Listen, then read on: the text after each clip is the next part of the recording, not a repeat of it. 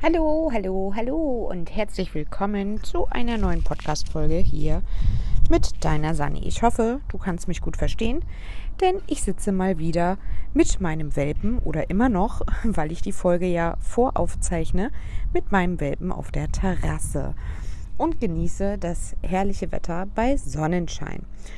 Ähm, in der letzten Podcast-Folge habe ich dir erzählt, wie du mit bestimmten Orten oder bestimmten Tools, entweder Papier, Notizbuch oder einer Notizen-App, deine Sachen auch wiederfindest. Also egal ob im Haushalt oder auch äh, in deiner digitalen Umgebung oder generell, äh, was dein Gedankengut betrifft, ähm, das besser organisieren kannst. Doch ich habe mir natürlich auch dazu mal ein paar Gedanken gemacht in Bezug auf Microsoft Sticky Notes und Apple Notizen. Und daran möchte ich dich heute einfach mal teilhaben lassen, denn wenn man so mit seinem Welpen auf der Terrasse sitzt, hat man natürlich viel Zeit zum Reflektieren, viel Zeit zum Meditieren, viel Zeit und Geduld ähm, und Entschleunigung. Also, was ich dir dazu zu sagen habe zu diesen beiden Tools, das erfährst du in dieser Podcast-Folge. Viel Spaß beim Zuhören!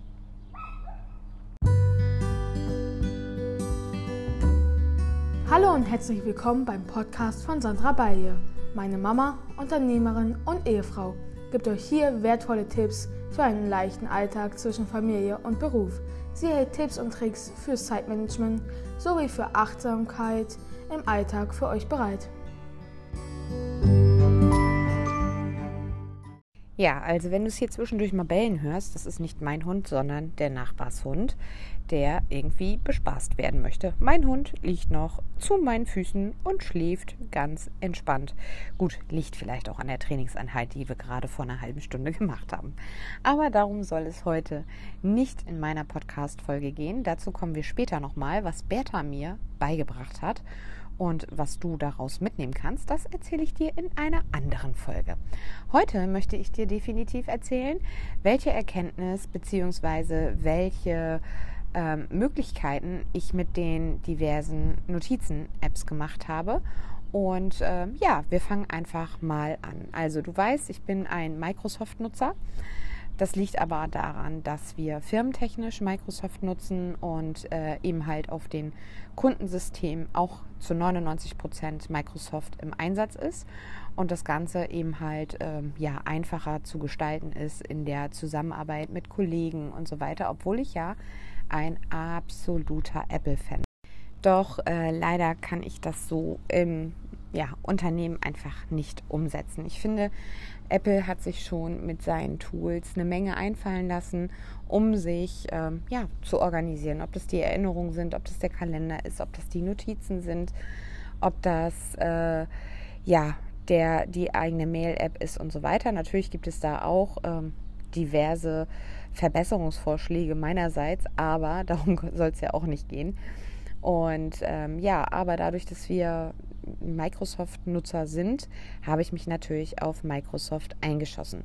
Und wie in der letzten Podcast-Folge schon erwähnt, habe ich gesagt, es sollte so einfach wie möglich sein. Denn wir sollten nicht anfangen, großartig überlegen zu müssen, wo haben wir jetzt eine Notiz hingepackt, wo haben wir eine Aufgabe hingepackt, welche äh, Planungskriterien äh, äh habe ich in diesem Tool und so weiter und so fort. Und natürlich gibt es auch bei Microsoft genauso viele Anwendungsmöglichkeiten bzw. Tools für deine Alltagsplanung oder auch Büroorganisation wie eben halt auch bei Apple. Natürlich hat Apple sich das auf die Fahne geschrieben, dass sie eine App für eine Sache haben. Das heißt, sie haben eine Mail-App, sie haben eine Kalender-App, sie haben eine Notizen-App und sie haben eine Aufgaben-App. Microsoft geht da ein bisschen anders vor. Die nutzen zum Beispiel Outlook für eben halt Mails und Kalender, was ich auch sinnvoll finde, denn oftmals ist es so, dass man mit dem Kunden vielleicht einen Termin abstimmen muss und hat so dann auch gleich die Verknüpfung zum Kalender. Das heißt, wenn ich eine E-Mail schreibe, habe ich unten das Kalendersymbol und kann nach einer verfügbaren Zeit suchen und diese dem Kunden oder meinem Gesprächspartner vorschlagen. Das finde ich schon sehr nice. So, aber nichtsdestotrotz hat Microsoft natürlich auch mehrere Tools, womit ich meine Notizen erfassen kann und womit ich sie ja letztendlich auch pimpen kann. Und zum einen ist es das OneNote, wo ich eben halt ganz normal, wie zum Beispiel in GoodNotes, Notizbücher anlegen kann. Diese Notizbücher kann ich frei gestalten. Das heißt, ich habe ähm, die Möglichkeit, Notizbuch Braindump anzulegen und dann kann ich diverse Seiten und Register dazu packen und äh, kann natürlich handschriftlich arbeiten mit einem Apple Pencil oder mit einem Microsoft Surface und dem passenden Stift dazu und kann aber auch Text tippen, wie eben halt in einem Microsoft Word. Dann hat Microsoft aber auch noch die sogenannten Sticky Notes, zumindest heißt es so am Rechner oder am, am PC, am Laptop. Und äh, auf dem Smartphone ist es einfach die App Microsoft 365. Dort kann ich dann eben halt meine Dokumente einsehen, die ich quasi über meinen Account erstellt habe. Und das ist sehr, sehr praktisch. Gerade in Bezug auf die Sticky Notes, das sind die sogenannten Kurznotizen, habe ich die Möglichkeit, eben halt schnell das Pluszeichen zu drücken, eine Notiz zu erstellen, kann meine Farbe auswählen. Gerade wenn ich Color Coding betreibe, kann ich hier sagen, okay, gelb ist zum Beispiel bei mir für das Schiedsamt. Äh, rosa ist für mich persönlich. Äh, lila war damals mein Eventmanagement. Blau war damals bei, damals bei Systems. Und grau ist zum Beispiel Fluctus. So, das heißt, ich kann ähm, dort über gewisse Farben, die mir dort vorgeschlagen werden, meine Notizen verwalten und sehe auf Anhieb, wenn ich die Notizen öffne, ah, alles klar, das, da ist, dreht sich das um Schiedsamt, da dreht sich das um die Firma Fluctus, da ist es mein persönlicher Kram und so weiter. Also je nach Kontext kann ich natürlich dann die Farbe wählen.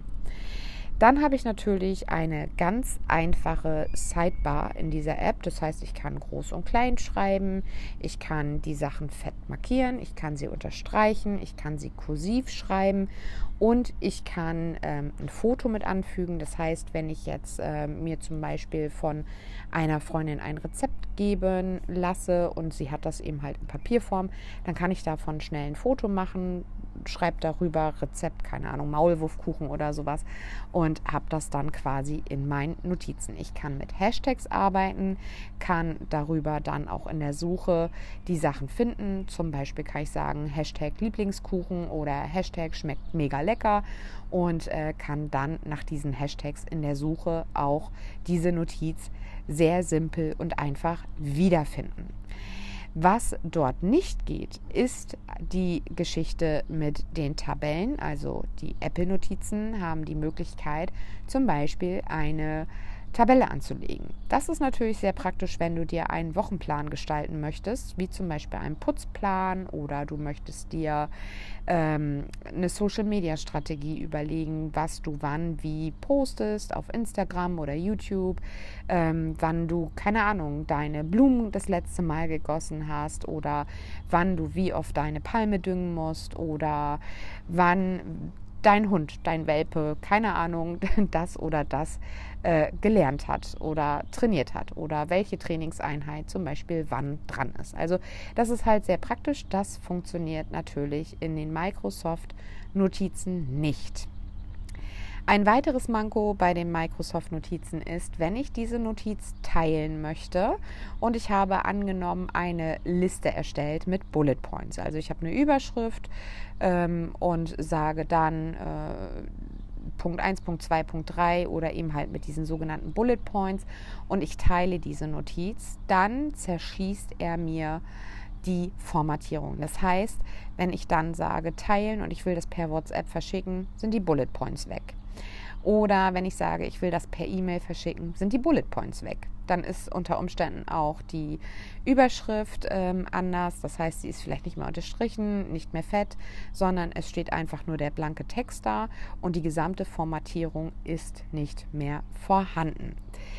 Das ist natürlich bei den Apple-Notizen etwas einfacher. Da habe ich die Möglichkeit, mit anderen Personen an einer Notiz zu arbeiten. Das heißt, wenn ich mir da eine Liste erstelle, wie zum Beispiel eine Packliste, ähm, da habe ich zum Beispiel so, da grätschte gerade der Nachbarshund dazwischen, der dann bei uns am Zaun stand und wild kläffte, weil er unsere Bertha gesehen hat. So, also bei Apple Notizen habe ich zum einen die Möglichkeit, eine Checkliste zu erstellen. Das heißt, ich kann anschließend auch diese Checklistenpunkte abhaken und dann ist die Aufgabe quasi gestrichen, wenn man zum Beispiel eine Packliste zusammen erstellt. Angenommen, wir fahren mit unserem Wohnmobil los und ich möchte diese Packliste mit meinem Mann teilen, dann ist das bei Apple Notizen natürlich sehr, sehr einfach, weil wir dann an dieser Notiz zusammenarbeiten können. Und wenn da jetzt drauf steht, Grill einpacken oder ähm, Teppich für äh, äh, den Außenbereich fürs Wohnmobil einpacken oder eben halt Lebensmittel, dann können wir gemeinsam arbeiten und können diese Liste letztendlich abarbeiten. Das funktioniert bei Microsoft nicht, denn es gibt dort einfach keine Checklistenpunkte. Und äh, wie gesagt, es gibt auch nicht die Möglichkeit, mit jemand anderen an dieser Notiz zu arbeiten. Das ist letztendlich nur eine, ein Tool für persönliche Notizen, für persönliche Aufzeichnungen und ist ganz einfach und simpel gehalten. Der weitere Vorteil bei Apple ist natürlich, dass ich im Kontrollzentrum ganz schnell nach unten wischen kann und eine Schnellnotiz erstellen kann. Das habe ich bei Microsoft wiederum nicht. Dafür müsste ich dann erst die Microsoft App öffnen, müsste dann auf das Plus gehen, müsste dann auf Notiz klicken, um dann eine Notiz zu erstellen. Gut, hier ist natürlich die Frage, wie nervig finde ich das oder wie nervig empfinde ich es nicht, weil ich vergleiche das immer, wenn ich sowas äh, in einem Notizbuch schreiben würde, dann müsste ich mein Notizbuch auch erst aufmachen. Wenn es ein Gummiband hat, muss ich das Gummiband öffnen. Ich muss auf die Seite schlagen, wo ich die Notiz hinschreiben will. Ich muss den Kugelschreiber sozusagen aktivieren und erst dann könnte ich meine Notiz schreiben. Also ich glaube, im Zeitmanagement äh, macht das wirklich nur marginal etwas aus, ob ich jetzt von oben, wie bei Apple, einmal vom Bildschirm runter wische und dann äh, sage schnelle Notiz oder neue Notiz, neue Schnellnotiz erstelle oder eben halt den Plus bei Microsoft drücke. Ich glaube, das macht den cool an dieser Stelle tatsächlich nicht fett. Aber die Frage ist halt, was du mit deinen Notizen machen möchtest.